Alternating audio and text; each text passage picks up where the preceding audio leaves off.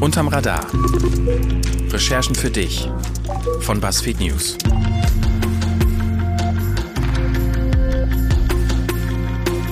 Hi, hier ist BuzzFeed News. Carsten Schmel mein Name. Und damit ich hier keinen Quatsch mache, habe ich mir meine Kollegen und Aufpasser ins Studio geholt. Juliane Löffler. Hallo. Daniel Drepper. Guten Tag. Und Markus Engert. Hallo auch. Und auch Pascal Müller, die ist nämlich eigentlich im Urlaub, aber die haben wir per Telefon zugeschaltet. Hallo Pascal. Hallo. Ich bin noch ein bisschen erkältet und, und versuche das mal zu kaschieren und sage dafür schon mal im Voraus Entschuldigung. Aber auch vor allem herzlich willkommen zur fünften Folge unseres Podcasts. Unser Podcast ist ja quasi das Bonusmaterial von der DVD, da wo man so ein bisschen Blick hinter die Kulissen von der ganzen Arbeit bekommt, die man hier den ganzen Tag so macht. Und darum geht's in diesem Podcast. Es geht darum, wie arbeiten wir, was hat gut geklappt, was hat nicht so gut geklappt und vor allem, was machen diese Journalisten von BuzzFeed da den ganzen Tag? Gucken sie sich nur Katzenbilder an? Die Antwort ist ja. Wenig überraschend, äh, wir müssen in dieser Podcast-Folge natürlich über Chemnitz sprechen und über Köthen. Denn wir waren dort und ähm, wir haben berichtet. Und es gibt ziemlich viele Fragen, die uns erreicht haben, vor allem auch von Menschen, die uns äh, Lügenpresse genannt haben. Und auf ein paar dieser Fragen würden wir heute sehr gerne eingehen. Und äh, was es heute sonst noch gibt, das klingt heute so. Es gibt viel mehr Übergriffe, als ähm, dass die offiziellen Zahlen aus dem BKA belegen. 313 Übergriffe waren es jetzt im Jahr 2017. In ganz Deutschland? In ganz Deutschland. Man kann mal gucken, im Vergleich in England und Wales, da sind es über 9000. Es gibt ein Gewaltproblem, das muss man so sagen. Es ist sehr viel mehr sagbar geworden. Es ist auch machbar geworden. Wenn ich mit Krawatte, einfach sehr gerne trage, kurze Haare, das ist dann manchmal einfach schon zu viel. Da passiert es schon so, dass ich geschubst werde. Also das passiert mir häufiger, ja. Es gibt einfach so ein, so ein Netzwerk von Facebook-Seiten, die alle einer Tochterfirma von Ströer gehören. Die ähm, verteilen auf all diesen Seiten so im Gießkannenprinzip Inhalte. Also zum Beispiel Links zu Bild.de, zu Gala.de, zu Bunte.de, zu Bento.de. Und so kaufen sich quasi einige Nachrichtenverlage die größten in Deutschland Klicks auf ihre Nachrichtenportale. Also mich hat ganz klar das Ausmaß an Pressefeindlichkeit überrascht, wie schnell es da nach Einbruch der Dunkelheit in Aggression umgeschlagen ist. Das Einzige, was diese scheiß Kunden verstehen, ist, wenn man sie zu Hause und zwar schnell, wenn man vor ihren Türen auf sie wartet, wenn sie genau das wiederbekommen, was sie uns zumuten, und zwar Auge um Auge, Zahn um Zahn.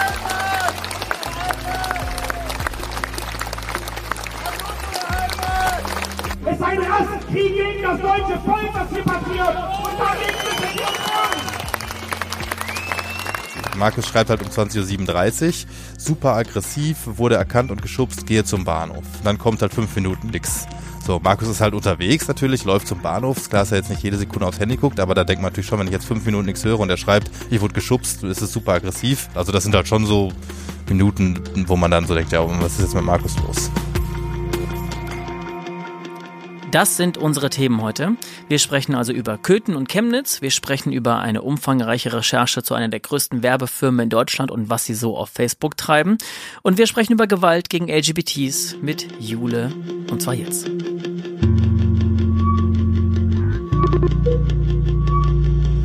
In unserer ersten Geschichte geht es eigentlich um so eine ganz simple Frage. Wie geht es eigentlich queeren Menschen in Deutschland? Also ganz ernsthaft, können Schwule und Lesben und alle anderen Mitglieder der LGBT-Community, können die in Deutschland frei und sicher leben oder sind sie Gewalt und Schikanierung ausgesetzt? Um das herauszufinden, würde man wahrscheinlich Laptop aufklappen, Suchmaschine seiner Wahl anschmeißen, irgendwas da reintippen, vielleicht auch mal bei einem statistischen Bundesamt anrufen oder einfach bei Politikern oder Polizei nachfragen und einfach sagen, hallo, ich bin Journalist XY, ich hätte gern die und die Zahlen und dann kriegt man die danach per Mail, bums aus Mickey Mouse. Der Punkt ist jetzt, Unsere Schwerpunktreporterin für LGBT, Jule Löffler, die hat genau das gemacht und herausgefunden, hm, diese Zahlen gibt's so gar nicht. Es gibt zwar Zahlen, die vom Bundesinnenministerium veröffentlicht werden, aber die sind eigentlich so niedrig, dass alle Experten sagen, hm, die Dunkelziffer, die müsste eigentlich viel, viel, viel, viel höher sein. Und Jule hat dann Folgendes gemacht einfach ihre eigene Umfrage gestartet. Und sie wollte herausfinden, wie, wie sieht es aus in Deutschland mit Gewalt gegen LGBTs? Und dazu hat sie einfach eine bundesweite Umfrage an Start gebracht. Jule, wie viele haben mitgemacht? Ähm, es haben über 600 Personen mitgemacht. Das war auch überraschend für uns. Also ich hatte äh, mit weitaus weniger gerechnet. Und ähm, das Ergebnis bestätigt so ein bisschen die Hypothese, die wir am Anfang hatten, nämlich es gibt viel mehr Übergriffe, als ähm, dass die offiziellen Zahlen aus dem BKA ähm, belegen. Da wird von so einer Zahl, das 313 Übergriffe waren das jetzt im Jahr 2017. In ganz Deutschland? In ganz Deutschland. Man kann mal gucken, im Vergleich in England und Wales gibt's eine Hate Crime Statistik, da sind es über 9000, um mal so ein Gefühl für die Relation zu bekommen. Also es ist irgendwie klar, dass da was nicht stimmt, also haben wir selber diese Umfrage gemacht und ähm, tatsächlich haben dann sehr viele Menschen berichtet von verbalen Übergriffen, aber auch ganz konkret von körperlicher Gewalt gegen Lesben, Schwule, Bi und Trans, generell gegen sexuelle Minderheiten. Und ähm, weil aber eben die Zahlen so niedrig sind, wird das politisch und gesellschaftlich sehr wenig als Problem wahrgenommen. Und das halte ich für eine große Lücke in der Berichterstattung. Und die versuchen wir jetzt ein bisschen zu füllen. Jetzt hast du dieses ultralange Google-Doc einfach ins Internet rausgepustet und Menschen konnten darauf antworten. Ähm, es ging um, wie sie Gewalt erleben, was für Gewalt sie erleben, wie sie damit umgehen. Was sind so Zahlen, die dabei rausgekommen sind? Eine sehr, sehr große, inzwischen sehr, sehr bunte Excel-Liste. Ich möchte niemanden zumuten, jemals mit der arbeiten zu müssen. Ähm, also es ist herausgekommen, ich versuche mal so ein bisschen eher zu beschreiben, was die Leute geantwortet haben. Gerade viele körperliche Übergriffe, was mich auch in der Heftigkeit überrascht hat, da, und das geht dann von, wir wurden auf dem CSD mit einer Eisenstange bedroht, in der U-Bahn niedergeschlagen, Nase gebrochen, Rippen gebrochen, in Schubskreise geraten, ähm, also wirklich viele heftige körperliche Übergriffe, von denen die Menschen auch teilweise sehr detailliert berichtet haben. Und ähm, das spiegelt sich auch in den Zahlen wieder. Was ich aber interessant finde, ist auch sozusagen jenseits dieser, dieser Gewalt und der Übergriffe, dass man sieht, wie sich das Verhalten von LGBTs verändert und dass die ähm, Schutzmaßnahmen treffen. Und ähm, dazu habe ich jetzt so zwei, drei Zahlen mitgebracht. Also 18 Prozent haben angegeben, dass sie nachts keine öffentlichen Verkehrsmittel nutzen. Ähm, die Hälfte schaut sich um äh, in der Umgebung, bevor sie sich küsst. Und noch mehr als die Hälfte, ungefähr 60 Prozent, schauen sich generell oft um, um zu sehen, wer sich in ihrer Umgebung auf auffällt. Was finde ich so ein starkes Indiz dafür ist, wie sehr das sozusagen den Alltag dann auch bestimmt. Ja, und weil aber diese ganzen Zahlen auch doch immer so ein bisschen unemotional sind, ähm, geht es natürlich auch in unseren Beiträgen, die wir da jetzt in den kommenden Wochen veröffentlichen werden, ähm, um konkrete Vorfälle. Und das klingt zum Beispiel so. Mein Name ist Stefanie Kuhn, ich bin 48 Jahre alt, ich bin Journalistin und Projektmanagerin bei L-Support. Ich denke, es gibt auf jeden Fall ein Problem, es gibt ein Gewaltproblem. Ähm, die Zahlen sind steigend, das muss man so sagen. Es ist sehr viel mehr sagbar geworden. Es ist auch machbar geworden, wenn ich mit, äh, ähm, ähm sagen wir mal, Insignien männlich, äh, für männlich gedeutete Insignien wie Krawatte, die ich einfach sehr gerne trage, kurze Haare, das ist dann manchen einfach schon zu viel. Die fühlen sich dann halt von einem Stück Stoff irgendwie schon in ihrer Männlichkeit bedroht und meinen dann halt eben sich äh, feindselig verhalten zu müssen. Und da passiert es schon so, dass ich geschubst werde. Also das passiert mir häufiger, ja. Und gehört das dann also auch zu einer der Überraschungen deiner Umfrage, dass es eben so viele Gewalt gegen lesbische Frauen gibt?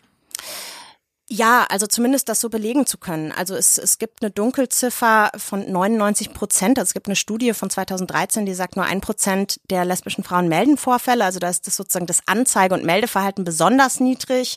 Ähm, und in unserer, äh, in unserer Umfrage haben sehr, sehr viele Frauen, lesbische und bisexuelle Frauen mitgemacht, weshalb wir das wesentlich konkreter zeigen können, wie häufig das tatsächlich passiert.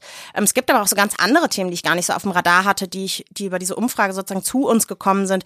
Äh, zum Beispiel Gewalt innerhalb der Community, auch sexualisierte Gewalt innerhalb der Community, ähm, Gewalt bei lesbischen Paaren. Das sind alles so Themen, denen wir uns jetzt in den nächsten Wochen noch widmen werden und beginnen jetzt sozusagen diese Woche eine kleine Veröffentlichungsreihe zu dem Thema. Oder eine große Veröffentlichungsreihe. Oder eine große. also jeder, der das Excel-Sheet von Jule einmal gesehen hat, möchte, glaube ich, direkt den Laptop zuklappen.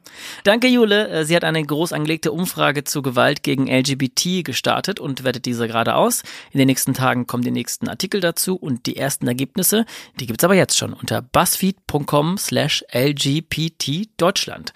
Und äh, wer Juliane auf Facebook oder Twitter verfolgt, der kriegt auch immer mit, was es da so Neues gibt. Und falls ihr mit Jule Kontakt aufnehmen wollt, das geht am einfachsten über juliane.loefler.buzzfeed.com. Läufler, nicht, nicht wie laufen. Läufler? Loefler? Der Löffel. LOE.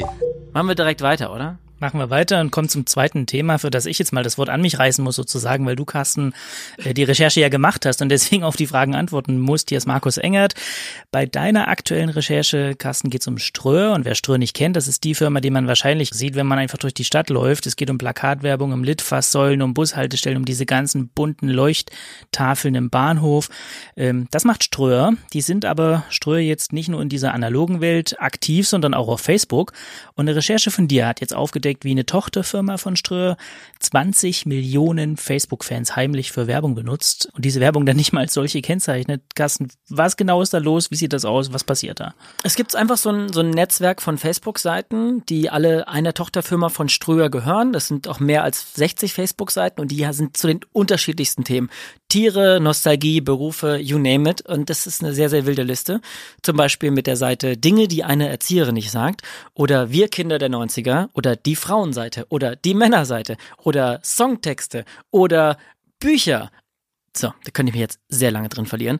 Was die nun machen ist, die ähm, verteilen auf all diesen Seiten so im Gießkannenprinzip Inhalte, die aber gar nichts mit dem Seitenthema zu tun haben. Also zum Beispiel Links zu Bild.de, zu Gala.de, zu Bunte.de, zu Bento.de und das ist deren Geschäftsmodell. Die lassen sich von den Verlagen pro Klick bezahlen und so kaufen sich quasi einige Nachrichtenverlage, die größten in Deutschland, Klicks auf ihre Nachrichtenportale. Und jetzt die dümmste Frage sozusagen, warum ist das ein Problem? Na, die Links, die da zu den Nachrichtenportalen gepostet werden, für die bekommt Ströer Geld. Also ist das Werbung und die ist aber nicht mit Werbung gekennzeichnet. Und auch die Verbraucherzentrale Mecklenburg-Vorpommern, die sagte uns, mh, mm, das Ströer, das nicht kennzeichnet, ist aus unserer Sicht unsauber und unschön, weil Verbraucher eben im Unklaren gelassen werden. Zitat Ende. Nutzer können also nicht erkennen, ob jetzt die Seite Wir Kinder der 90er diesen Artikel von Bild.e einfach total dufte findet und deshalb gepostet hat oder ob das Werbung ist. Aber letzteres ist der Fall. Jetzt frage ich mich schon, wie die Leute darauf reagieren. Die haben die Seite ja aus einem gewissen Interesse abonniert. Ja, ja, ja, äh, die, die sind wütend. Und das sieht man auch an den Kommentaren. Die, jede Facebook-Seite hat ja so ein Feld unten links äh, Community, wo Leute quasi die Seite kommentieren können oder ihren Senf abgeben können. Schlimmster Tab in dieser Seite. Aber äh, bei den Streuer-Seiten gibt's Dutzende Kommentare und mein Lieblingskommentar habe ich einfach mal mitgebracht äh, von einer Nutzerin. Sie schreibt, Anhand der Likes unter den Posts solltest du wohl endlich mal erkannt haben, dass den Scheiß hier keinen mehr interessiert. Meiner Meinung nach wurde die Seite offensichtlich von irgendeinem Deppen übernommen. Anders kann ich mir diesen Müll überhaupt nicht erklären. Das ist mein Lieblingskommentar. Also die Leute checken, dass da irgendwas im Argen ist, aber sie wissen nicht so genau, was es ist. Ja, ich, ich glaube, weil man ja, wenn man nur eine Seite davon zum Beispiel geliked hat, hm. kriegt man ja auch gar nicht so das große Ganze und kriegt gar nicht so den Metablick, was hier eigentlich ja. passiert. Wie bist denn du auf das Thema gestoßen? Wo hast du das gefunden? Äh, mein Kollege Max war das. Mein Kollege äh, Max hat auf Facebook, ich habe keine Ahnung, tausende Seiten zu Berufen und zu ähm, Interessen geliked, aus beruflichen Gründen für seine Arbeit hier bei BuzzFeed. Und ihm ist aufgefallen, dass auf der Seite Dinge, die eine Erzieherin nicht sagt, dass da irgendwie gar keine Erzieherin Postings mehr vorkommen. Und deswegen ist er diese Seite durchgegangen und hat irgendwann entdeckt, da gibt es dann nur noch Links, die mit so einem komischen, die haben so einen komischen Link davor, wie go.bento.de oder go.watson.de. Also habe ich nach diesen Links gesucht, nach diesen Go-Links. Und dann habe ich eben weitere Facebook-Seiten gepostet und fand heraus, hä, die posten alle das Gleiche. Wie so Roboter. Du, irgend so eine, da ist offenbar irgendeine Software dahinter, der wie so ein Roboter auf ganz vielen verschiedenen Seiten den gleichen Kram postet. Und zwar auf insgesamt mindestens 62 Seiten. Und das war im Mai dieses Jahr. Und dann muss ich ehrlicherweise die Frage stellen, im Mai, wir haben September, was dauert da so lang? Warum ich bin einfach super langsam. Ich bin einfach der langsamste Journalist der Welt. Also, Selbsterkenntnis. Ich hätte gerne so einen Preis Weg. dafür in der so Redaktion. So. Wir können ja mal einen Pokal bestellen für den langsamsten. Oh, so Feldpokale. Ja. Also was hat da sozusagen so lang gedauert? Halbes Jahr ungefähr. Das, das, das Runterschreiben der Geschichte, also jetzt, keine Ahnung, wie viel ist jetzt, 3000 Worte oder so, das, das kriegst du schon in ein paar Tage hin. Und auch das Zusammensuchen von Experten und Datenauswertung, das ist alles nicht das Ding. Wir hatten diese Liste mit diesen Facebook-Seiten, die hatte ich innerhalb von einem Tag. Und dann hatte ich sie erstmal sehr lange. Weil was ist die Geschichte? Musst du dann überlegen. Was ist die Story? Was ist eigentlich der Skandal? Und da, da muss, da, da ist ja irgendwas im Argen, aber wir konnten es noch nicht so fassen, was da jetzt wirklich die Geschichte ist. Mein Gedanke eigentlich vor, vor ein paar Monaten war, ich schreibe das jetzt einfach mal auf. Das machen die da auf diesen Facebook-Seiten, das sind diese offenbar automatisierten Links und der, der, der letzte, eigentlich wichtigste Vorwurf, sag mal, ist das nicht einfach Werbung, die die da überhaupt nicht kennzeichnen? Das kam erst vor zwei Wochen. Das kam, muss man erzählen, als wir über die Überschrift. Ja, ja, ja. Also ich war, ich war kurz vorm Veröffentlichen. Und Aber fünf Minuten schon. Der Finger war ja schon an der Taste. ja, ja, der quasi. Finger war schon auf der auf der Veröffentlichungstaste. Und was wir dann immer machen bei BuzzFeed, ist, dass wir ähm, Überschriften Brainstormings machen. Das machen wir eigentlich für alle Artikel, ähm, dass wir einfach den den den quasi den Entwurf in unseren Slack werfen und dann sagen, hey Leute, so jetzt über Überschriften Brainstorming kriegen wir eine noch knackigere, noch bessere Überschrift ähm, zustande, die am besten noch besser in einem Satz erklärt, worum es in dieser Geschichte geht.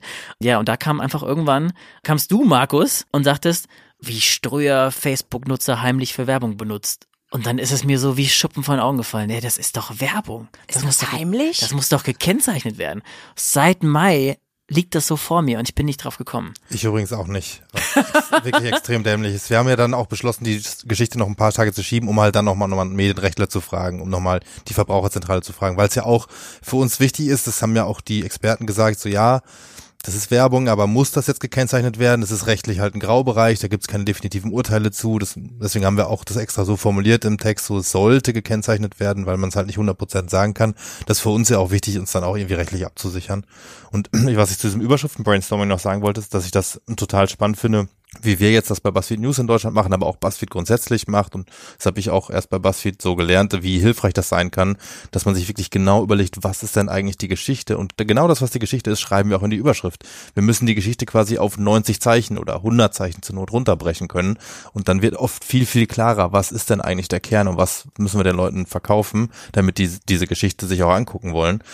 Und ähm, das finde ich super spannend und wir versuchen sehr lange darüber nachzudenken, was genau ist eigentlich der Kern des Textes und das ist dann die Überschrift. Und das finde ich jedes Mal wieder spannend, wie, wie, wie viel einem das bringt, wenn man sich da mal länger mit befasst. Wer die Geschichte lesen will, findet die sozusagen in Carstens persönlichen Bereich buzzfeed.com slash Carsten Schmel mit K und H. Was für ein Reim. An welcher Stelle? buzzfeed.com Carsten Schmel, Schmel mit H und Carsten mit K. Danke, Carsten.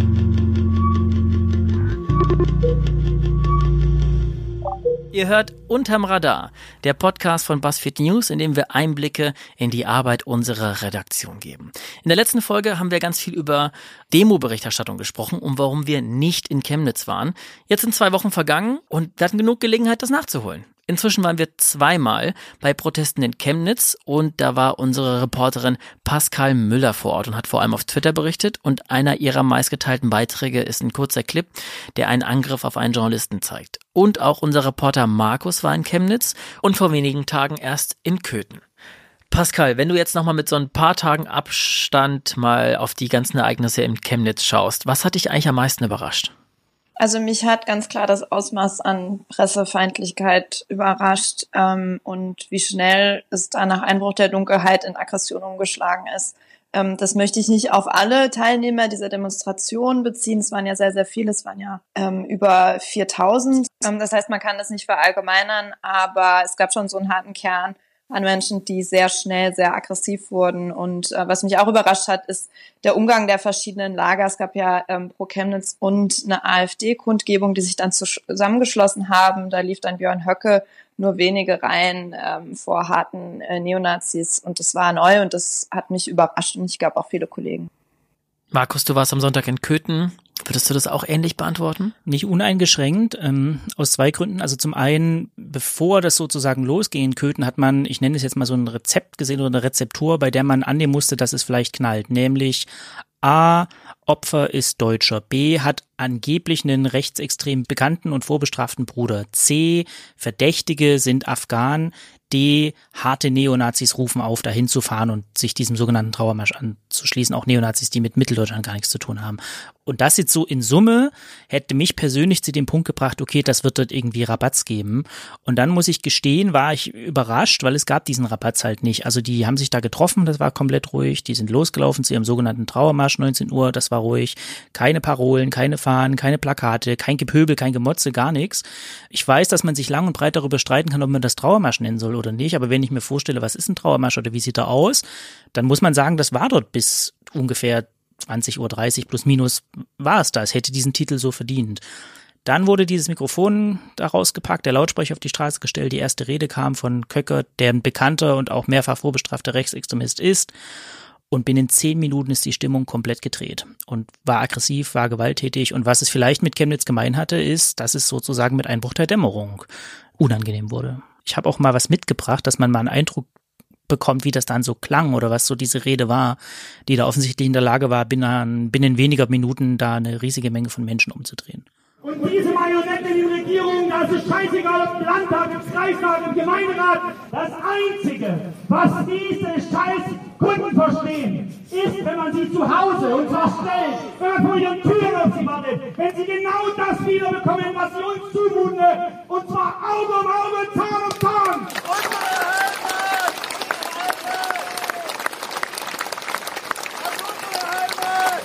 Wir haben mittlerweile ungefähr 8 Milliarden Menschen auf der Welt. 8 Milliarden! Ihr könnt mal ausrechnen oder schätzt noch mal, wie viele davon noch weiß sind. Kann ich euch sagen?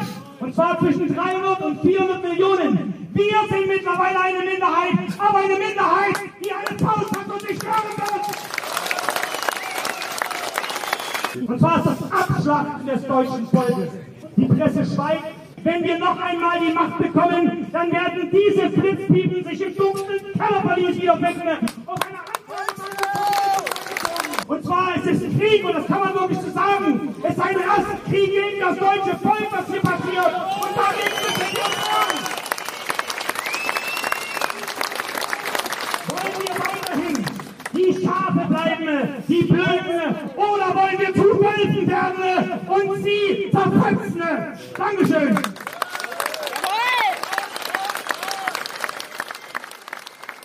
Es gab ja bei beiden Veranstaltungen auch Angriffe auf Journalisten und jeweils auch auf euch beide. Was war da los?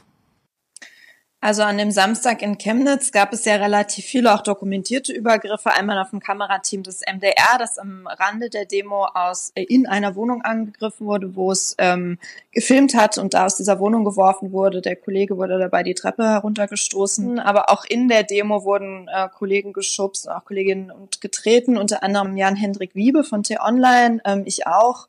Es sind so sehr dynamischen Situationen passiert, ähm, wo die Leute sich losbewegt haben auf einmal und wir dann manchmal so dazwischen standen. Aber auch viel, es war auch so viel äh, Gezerre und Geschubste und viele Beleidigungen auch so aus, der, aus dem Demonstrationszug heraus. In Goethen waren es eher, glaube ich, recht gezielte Angriffe, also nicht so aus einer Menge oder aus dem Demonstrationszug raus. Ähm, der Kollege Martin Kaul von der Taz war dort und hat mit dem Handy einen Livestream gemacht und wurde dann ähm, da irgendwie angegangen und man hat wohl versucht, ihm das Handy dann wegzunehmen. Er ist dann von den Polizisten äh, recht geistesgegenwärtig da weggezogen worden. Ich weiß von einer leichten Körperverletzung von einer jungen Kollegin, die mit einem TV-Team dort war. Die Polizei hat, glaube ich, wenn ich mich nicht täusche, ermittelt sie gerade bei in vier Fällen, also auch Beleidigungen. Ich selbst bin auch kurz angegangen worden, als ich da über eine dunkle Ecke dieses Spielplatzes laufen wollte und da kurz hin und her gezogen wurde. Also das ist schon was, was nicht so erfreulich ist, ehrlich gesagt, weil wir ja oft den Vorwurf bekommen, wir fahren dahin, um irgendwie zu lügen. Und dann sind wir da dort und dann ist es irgendwie auch nicht recht. Ich habe noch mal eine Frage.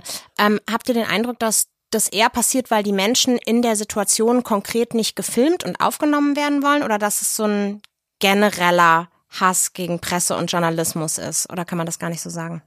Müsste ich spekulieren, weil ich sie ja nicht gefragt habe, aber ich glaube, wenn man nicht gefilmt werden will, kann man ja ruhig hingehen und sagen, also ich weiß, du machst dir deinen Job, aber mich bitte nicht. Würde ich auch sofort weggehen. Also würde ich den ja nicht zwangsweise aufnehmen oder so. Deswegen Ton macht Musik glaube ich. Was da bei den Demos, finde ich, wieder sehr laut waren, waren die ganzen Rufe nach Lügenpresse. Dass die Presse lügt, dass die Presse sich Dinge ausdenkt. Was antwortet ihr auf solche Vorwürfe? Also ich glaube, ähm, jemanden, der da Lügenpresse ruft, ähm, es hat sich vielleicht schon so weit entfernt, dass er, egal was ich antworte, da nicht mehr ähm, drauf eingehen kann. Ähm, da kann man nur sagen, natürlich lügen wir nicht, wir lassen auch nichts absichtlich weg. Ähm, ich verstehe aber den Punkt, ähm, dass Leute manchmal sagen, es gibt kein hundertprozentiges Abbild der Realität.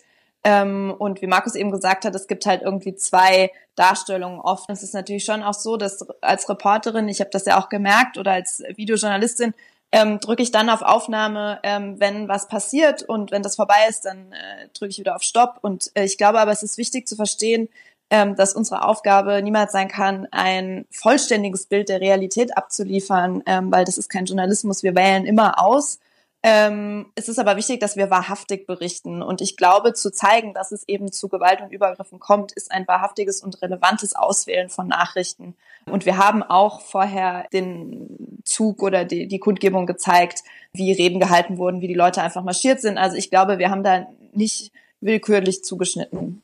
Ich kann übrigens verstehen, wenn Leute irgendwie aggro sind oder sauer sind, aber was ich wirklich vermisse ist, und ich habe auch das Gefühl, das geht so nach und nach flöten, so diese Bereitschaft auch mal einzugestehen, naja, sorry, hier bin ich irgendwie vielleicht übers Ziel hinausgeschossen oder vielleicht war ich hier echt ein bisschen drüber so, ähm, weil die Vielfalt der Vorwürfe ist so äh, teilweise so abstrus, dass wir da auch nicht mehr reinkommen argumentativ oder so. Ne? Also das heißt, wir sind, wir schneiden Dinge weg zum Beispiel, Lügenpresse, dann stellt sich da Martin Kaul dahin und macht einen Livestream und also wahrhaftiger kannst du nicht berichten, als in Echtzeit und live draufzuhalten. Und dann ist es aber auch sozusagen falsch, weil man ihm dann zum Beispiel vorwirft, du kommst jetzt nur hierher, um mein Dorf als Nazidorf dastehen zu lassen. Nö. Also das ist so eine geschlossene, so ein geschlossenes Weltbild, dass wir da irgendwie nicht so richtig reinkommen. Und ich weiß auch ehrlich gesagt nicht mehr, was man da so drauf antworten kann. Wer halt partout uns überhaupt nicht glauben will, der wird das wohl so tun. Zumal wir ja auch wirklich viel versuchen, um Leuten transparent zu machen, wie wir Journalismus betreiben. Das ist jetzt nicht nur dieser Podcast. Wir schreiben darüber, wie wir unsere Schwerpunkte verstehen. Wir äh, sagen, in welchen Organisationen wir Mitglied sind. Wir machen möglichst viel transparent, wenn wir vor Ort sind, äh, in Videos, in Texten.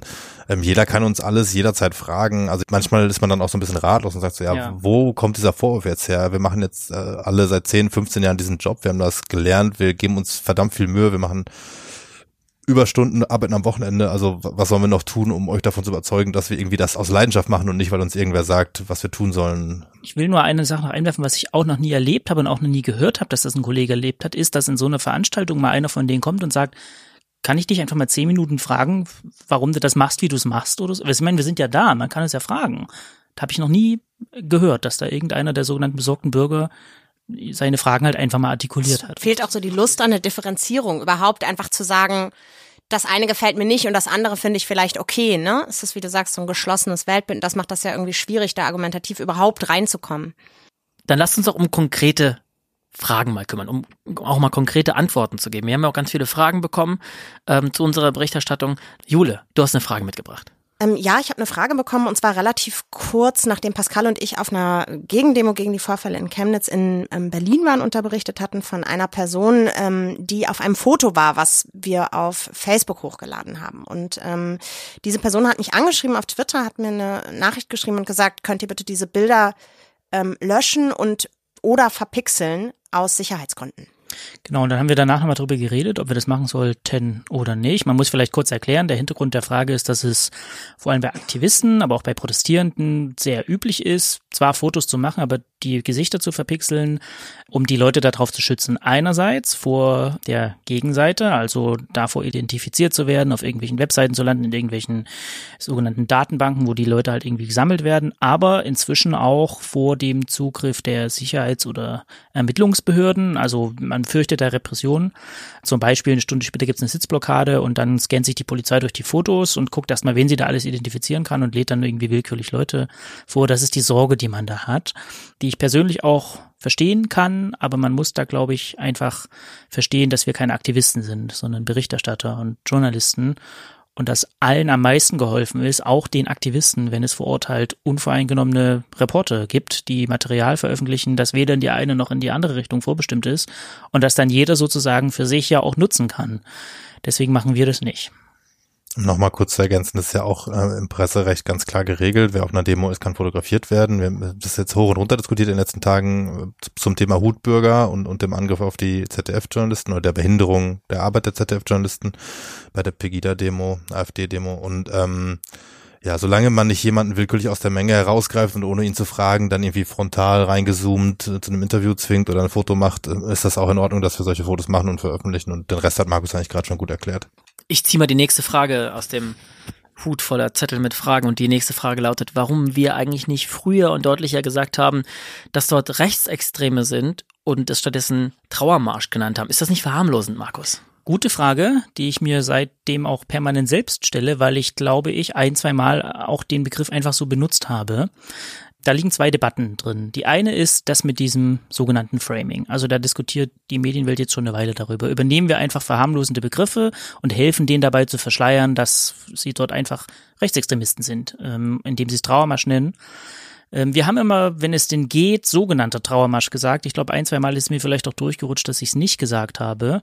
Auf dem Zeitstrahl betrachtet war das dann einfach so. Bis zu einem gewissen Zeitpunkt X war es, wie für mich, nach meiner Wahrnehmung, war es das. Und mir war klar, dass dort Nazis auch laufen und mir war klar, dass dort Rechtsextremisten auch laufen. Aber ich sag's mal ganz plump, nur weil sich jemand zum Beispiel eine 88 auf die Wade tätowiert, hat er trotzdem noch das Recht, an einem Trauermarsch teilzunehmen. Und der Trauermarsch ist deswegen nicht keiner mehr. Und deswegen bin ich zu dem Ergebnis gekommen, dass dort zumindest bis zu einem gewissen Zeitpunkt, nämlich den Punkt der Reden, dann auch zu nennen.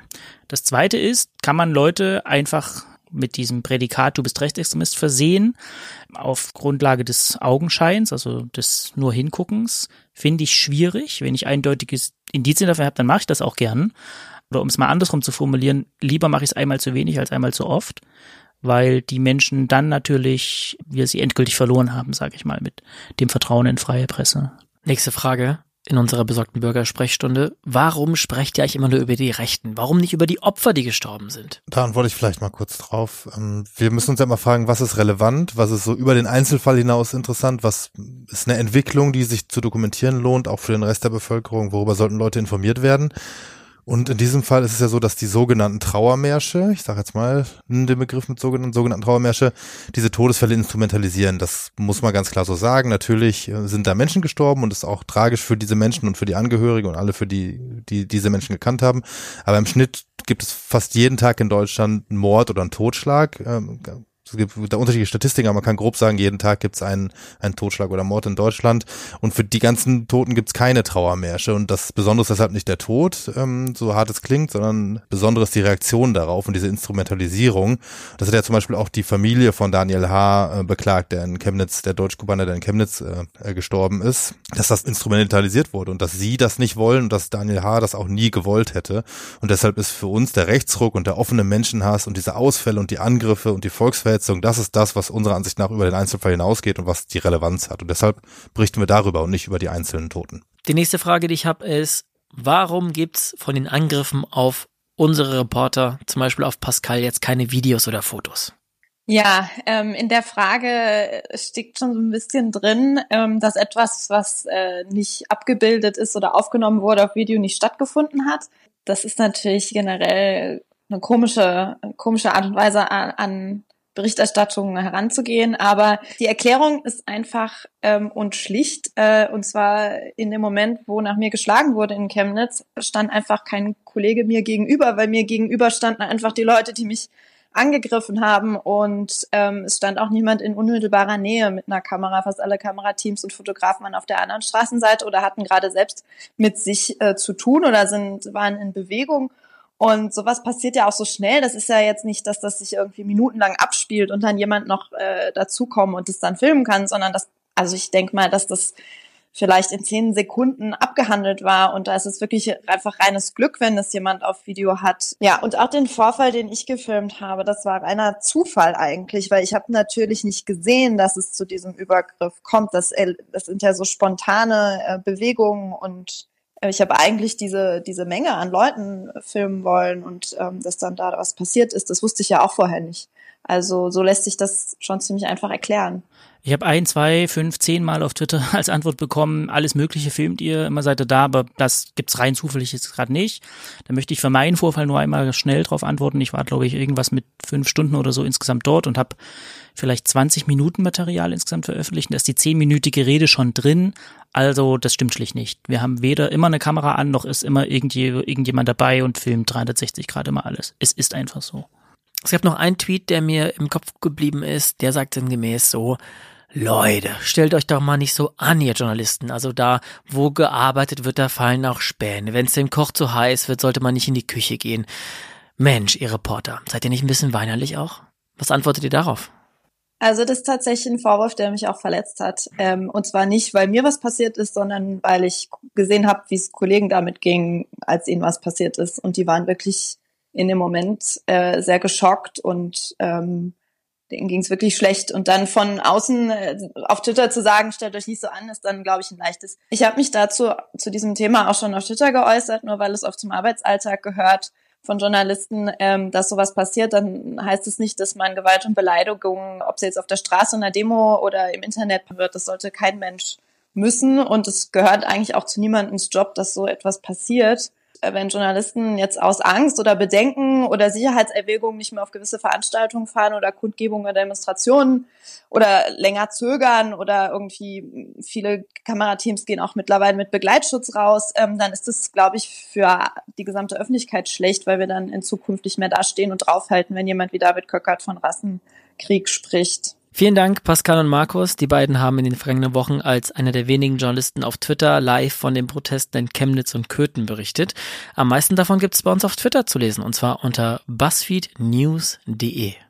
Und wir bleiben ein bisschen bei, bei Demo-Berichterstattung, wollen aber erstmal so ein bisschen so die, die Meta-Perspektive einnehmen, weil wir ja in diesem Podcast über Transparenz sprechen, warum wir bestimmte Entscheidungen in dieser Redaktion so fällen und was eigentlich so im Hintergrund passiert, weil was ihr dann in unseren Artikeln seht, was ihr auf Twitter seht, ist, wir waren da und haben dies und das aufgeschrieben. Was man aber nicht sieht, ist der gesamte Entscheidungsprozess, der damit zu tun hat. Und deswegen schauen wir jetzt in einen Kopf. Und zwar in den von Daniel, dem Chefredakteur. wenn die Entscheidung getroffen ist, dass unsere Reporter dahin fahren, dann hast du ja schon 15 Entscheidungen im Kopf getroffen, bevor da jemand überhaupt losfährt, oder? Also erstmal muss ich sagen, dass es ja nicht meine Entscheidung allein ist und ich jetzt irgendwie sage, also am Ende natürlich schon, aber ich ist ja nicht so, dass ich jetzt irgendwie mir einen Tag Gedanken mache und dann verkünde ich, was da rausgekommen ist, sondern wir reden ja sehr, sehr viel und im Zweifel sind in den letzten Wochen auch vor allem Markus und Pascal auch sehr viel besser informiert, weil die einfach das sehr viel enger begleiten und in ihrem Arbeitsalltag sehr viel mehr mitbekommen und klarer sagen können, ist das jetzt spannend, was Markus ja gerade für Köthen schon beschrieben hat, warum sollten wir da hingehen? Und dann überlege ich gemeinsam mit euch, ähm, was für Argumente haben wir, dahin zu gehen oder nicht. Ähm, und deswegen überlegen wir natürlich, ist das was, was, was, was alle interessieren sollte. Und das haben wir auch, ich glaube, letzte Woche schon mal länger diskutiert. Zeit ist halt unsere einzige Ressource als Reporter. Und wenn wir die Zeit verschwenden, dann können wir sie für andere wichtige Dinge nicht einsetzen. Dann kommt dazu, so wie risikoreich ist das? Markus hat es gerade bei Köthen schon mal ein bisschen beschrieben. Das ist ein kleines Dorf, viele kleine Nebenstraßen. Die Demo geht um 19 Uhr los. Da wird es relativ schnell dunkel mittlerweile. Äh, kann man das überhaupt alleine machen? Muss man da nicht eigentlich zu zweit hinfahren? Ähm, kann man sich vor Ort mit irgendjemandem austauschen? Gibt es jemanden bei der Polizei als Ansprechpartner? Es gab keinen Pressesprecher vor Ort von der Polizei, der einen da irgendwie hätte informieren können das war alles so ein bisschen, wussten wir nicht so richtig, haben uns dann doch entschieden hinzufahren, aber das, das, das ist halt immer auch eine Grenzentscheidung, ob man das möchte oder nicht.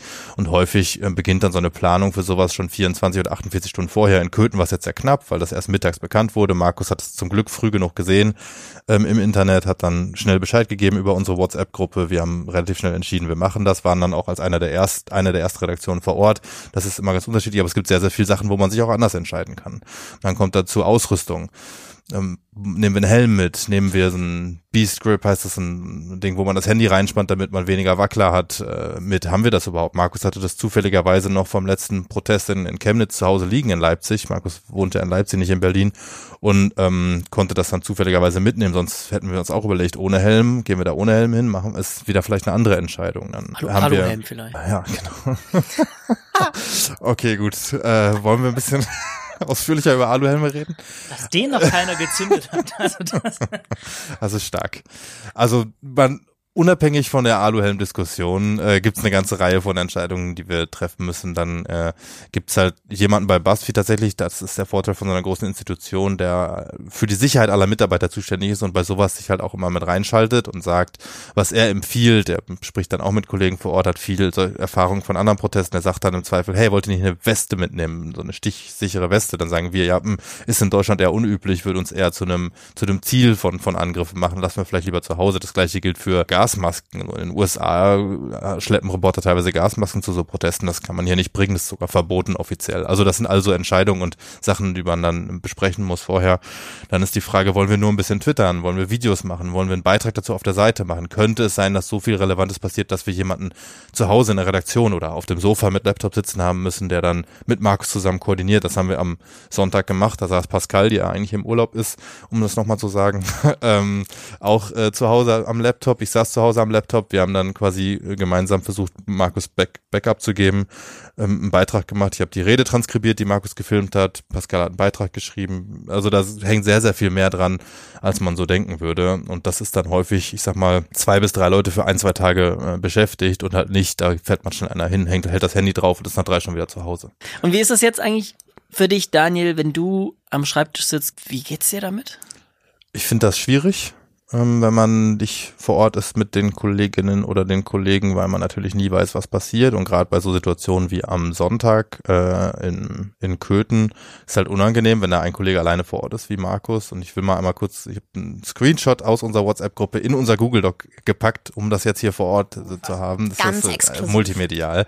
Und da war es nämlich so, deswegen das habe ich reingepackt, weil ich einmal zitieren wollte. Markus schreibt halt um 20.37 Uhr, super aggressiv, wurde erkannt und geschubst, gehe zum Bahnhof. So, und dann schreibt Pascal zurück, ja bitte, machst du ein Check-in, wenn du am Bahnhof ankommst und wenn du im Zug sitzt und dann kommt halt fünf Minuten nix. So, Markus ist halt unterwegs natürlich, läuft zum Bahnhof, ist klar, dass er jetzt nicht jede Sekunde aufs Handy guckt, aber da denkt man natürlich schon, wenn ich jetzt fünf Minuten nichts höre und er schreibt, ich wurde geschubst, ist es super aggressiv, das schreibt man, habe ich halt nochmal geschrieben, gib auf jeden Fall kurz Bescheid, wenn du sicher im Zug sitzt. Und dann kommt halt eine Minute später, ja, passt, das T-Shirt hat es erwischt, aber ähm, ich bin jetzt hier fertig und so weiter und so fort. Also das sind halt schon so Minuten, wo man dann so denkt, ja, was ist jetzt mit Markus los? Äh, das, das, das auf jeden Fall. Gott, wie hat man das vorher ohne WhatsApp gemacht? Waren die Reporter einfach dann weg und bis, bis morgen oder was? Dann wahrscheinlich nur in Fünfer-Teams unterwegs. Ich meine, das gibt natürlich auch krassere Fälle, wenn Leute da irgendwo in Syrien unterwegs sind als Reporter. Das ist jetzt alles im, im Kleinen, aber trotzdem finde ich das finde ich das natürlich irgendwie als verantwortlicher Redakteur nicht angenehm, wenn ich ja irgendwie von jemandem höre, der so angegriffen wurde und dann höre ich erstmal ein paar Minuten nichts. Wir haben ja auch, Pascal und ich haben nochmal darüber gesprochen, über so ein gewisses Unwohlsein, sich selbst zum Thema zu machen, was ich gerne auch transparent jetzt hier so sagen möchte. Ähm, und ich verstehe beide Positionen. Ich habe dieses Unwohlsein auch und ich glaube, also mal ganz verkürzt, jemand, der zum Beispiel mit einer dunklen Hautfarbe in Köthen leben muss, der kann auch nicht sagen, ich fahre jetzt wieder ab und damit ist das Problem für ihn erledigt oder für sie. Einerseits. Andererseits möchte ich auch nicht warten müssen, bis ein Journalist blutet oder irgendwie ernsthaft vermöbelt wurde, um zu sagen, gut, jetzt ist es aber okay, das zu thematisieren. Und irgendwo in diesem Spannungsfeld bewegt sich das Ding dann. Wir wollten ein bisschen Hintergrund Infos geben und so ein bisschen Einblick geben, wie es so ist, von Demos zu berichten, vor allem eben aus Sicht des Chefredakteurs und welche Entscheidungen alle damit zusammenhängen.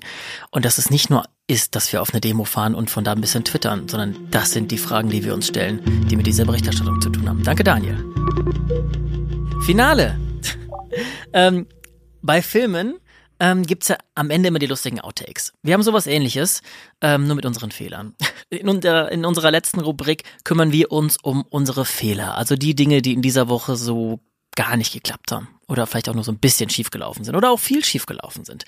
Und los geht's, würde ich sagen, mit all den Dingen, die bei euch und bei, äh, bei mir schiefgelaufen sind. Soll ich einfach mal anfangen? Ich habe diese Woche nämlich nichts Journalistisches, sondern ich bin im Moment ähm, derjenige, der, der zuständig ist für die, für die Snacks im Büro. Also eigentlich fürs Wellbeing. Ich finde, also, das machst du übrigens echt gut. Herausragend. Ich bin so glücklich über die Snackbar. So. So glücklich. So. So, ich bin hier derjenige, ich bestelle Getränke, Getränke, ich bestelle hier die Snacks. Und diese Woche war eine katastrophale Woche. Ich sage nicht, bei welchem Anbieter wir sind, aber es gab kein Ballisto Lila. Ähm, unsere Lieblingsmate-Sorte wurde nicht geliefert. Und jetzt kommt mein Fehler der Woche. Wenn ich habe einfach Tomaten eingegeben. Ich wusste gar nicht, wie viele verschiedene Tomatenprodukte es gibt. Wir haben jetzt leider aus Versehen, ich glaube, ein halbes Kilo Antipassi-Tomaten anstatt die normalen Kirschtomaten. Und dieser also es, es gab einen Mitarbeiter, der die Woche im Büro schon gesagt hat, ich schreibe hier nicht weiter, bis Ballisto Lila wieder im Snackregal ist.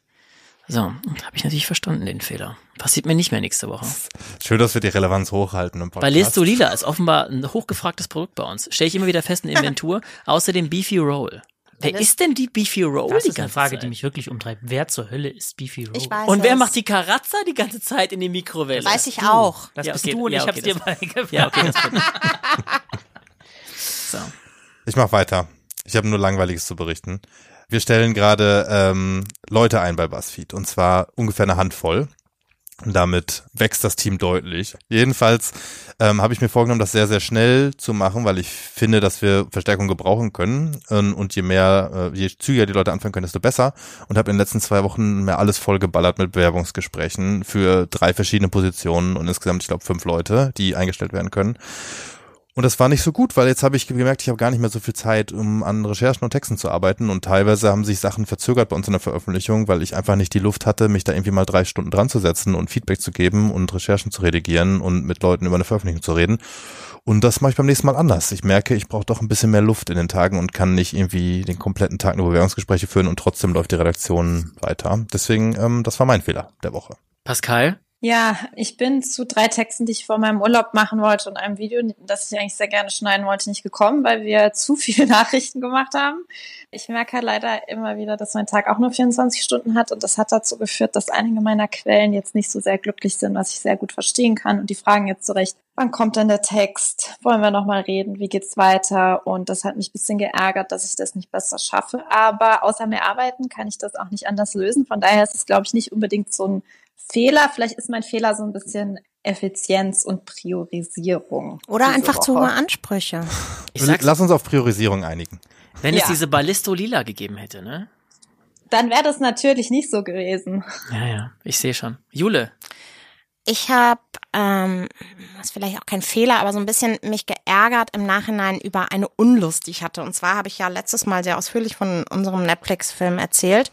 Und ähm, was wichtig ist, dass zu so einer Textveröffentlichung natürlich nicht nur oder auch zu einer Filmveröffentlichung nicht nur gehört, dass man es veröffentlicht, sondern dass danach sehr viel Nachbereitung kommt, weil man muss das ganze Ding ja auch bewerben und öffentlich machen und sich überlegen, äh, teile ich nicht vielleicht nur einmal den Beitrag auf Twitter und Facebook, sondern bastel ich dazu Bilder, suche ich noch mal ein paar Zitate raus, wie verteile ich das und so weiter.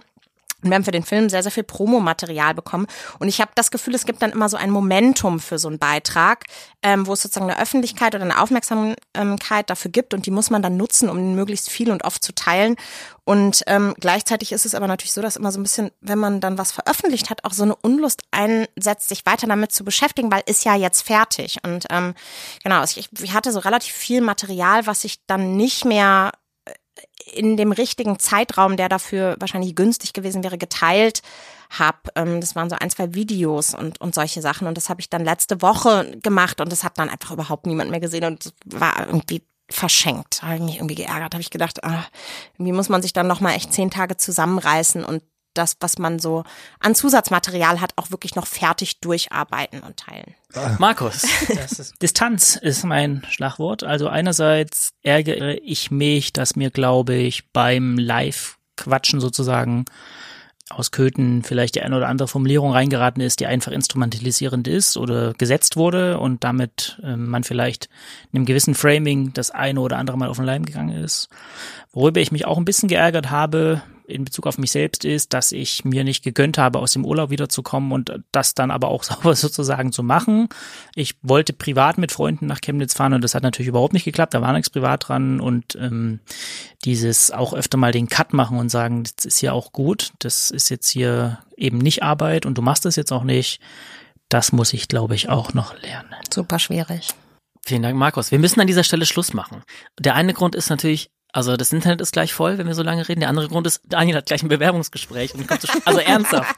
Wir müssen jetzt Schluss machen. Ich Also ein ich bisschen bewerbe mich nicht weg. Ich, ne? Ja, da ist jetzt, ein- da sitzt gleich, gleich ein Bewerber und weil wir so lange reden, ist, ist das, das der ganze Zeitplan, es ist alles eine Katastrophe. Erst die Ballistos und jetzt der Zeitplan. Vielen Dank fürs Zuhören. Das war der Podcast Unterm Radar. Ihr könnt uns abonnieren, ähm, dann kommt jede neue Folge dieses Podcasts ganz automatisch auf euer Handy. Ähm, wenn ihr uns mochtet, empfehlt uns weiter und wenn nicht, äh, dann abonniert Auch. uns trotzdem, weil dann machen wir es vielleicht nächste Folge besser. Ihr könnt uns auf allen Podcast-Apps abonnieren, bei Apple Podcasts, bei Google Podcasts, bei Spotify. Mehr fallen mir aber auch gar nicht ein. Großen Gefallen würdet ihr uns noch tun, wenn ihr uns eine Bewertung gebt. Wir würden empfehlen, sowas wie fünf Sterne, schneller Versand, netter Kontakt. Ähm, aber das kann jeder, jeder natürlich selbst entscheiden. Wenn ihr uns kontaktieren wollt, schreibt uns. Auf Facebook heißen wir buzzfeed.de News. Auf Twitter heißen wir buzzfeednews.de. Und, ach so, können wir schon sagen, wie wir auf Instagram heißen? Nee, ne? Wie heißen wir denn da? DE News Buzzfeed oder so? Das wird nächstes Mal. Ja, wir, wir haben Nächstes was, Mal verraten wir. wir, Wir, haben, wir lassen uns was einfallen. wir, da ist vielleicht bald was mit Instagram, aber wir sagen euch nicht, in welcher Reihenfolge wir unsere, unser Handle da gemacht haben. Aber ihr findet uns alle mit unserem normalen Namen. Auf Twitter heißen wir Juliane, also Juliane heißt Juliane, oh Gott, ich muss fertig machen. Auf, auf Twitter heißt Juliane, Juliane Löffler. Markus heißt auf Twitter Markus Engert. Pascal Müller ist Pascal Müller. Daniel Drepper ist Daniel Drepper. Und ich bin ich, Carsten Schmiel. Boah, was ist das für eine Abmoderation. Vielen Dank fürs Zuhören. Bitte schreibt uns unter recherche at buzzfeed.com. Tschüss. Ciao. Ciao. Ciao. E se io muoio da partigiano, oh bella ciao, bella ciao, bella ciao, ciao, ciao. Se io muoio da partigiano, tu mi devi seppellire. E se io muoio da partigiano, tu mi devi seppellire. Unterm Radar. Recherchen für dich von BuzzFeed News.